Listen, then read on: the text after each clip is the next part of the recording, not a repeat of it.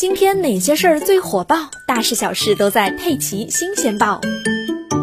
小区停车难，部分业主们会选择在一些过道甚至是消防通道上停车，但这样的不良习惯今后可要改一改喽。就在今天上午，杭州消防在全省率先试点小区生命通道的贴单式违停执法。今天上午，杭州萧山消防救援大队的工作人员来到萧山区金城路附近的某个小区开展执法。该小区是人民广场一带的商品房。居民沈大姐说，小区不论是品质还是环境都不错，虽然有地下车库，但是车位依然不够用。白天还好，一到晚上，通道里都停着车。居民们说，小区在去年下半年进行过一次改道，拓宽了小区道路，也划出了一些地面车位，但是还有很多车停在没车位的路边。现场消防人员在小区里进行检查，最终对多辆停在消防禁停黄线上的车辆开具了违停罚单，并通过系统电话通知了车主，让对方三十分钟内开走。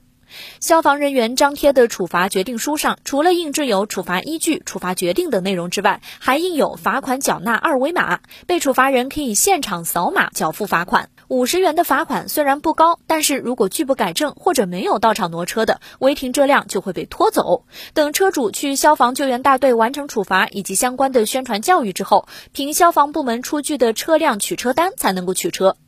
其实之前啊，杭州也针对小区堵塞消防车道等情况进行过执法处理，但这次违停处罚则是消防部门作为执法主体来进行的，所以请大家自觉遵守，让出生命通道哦。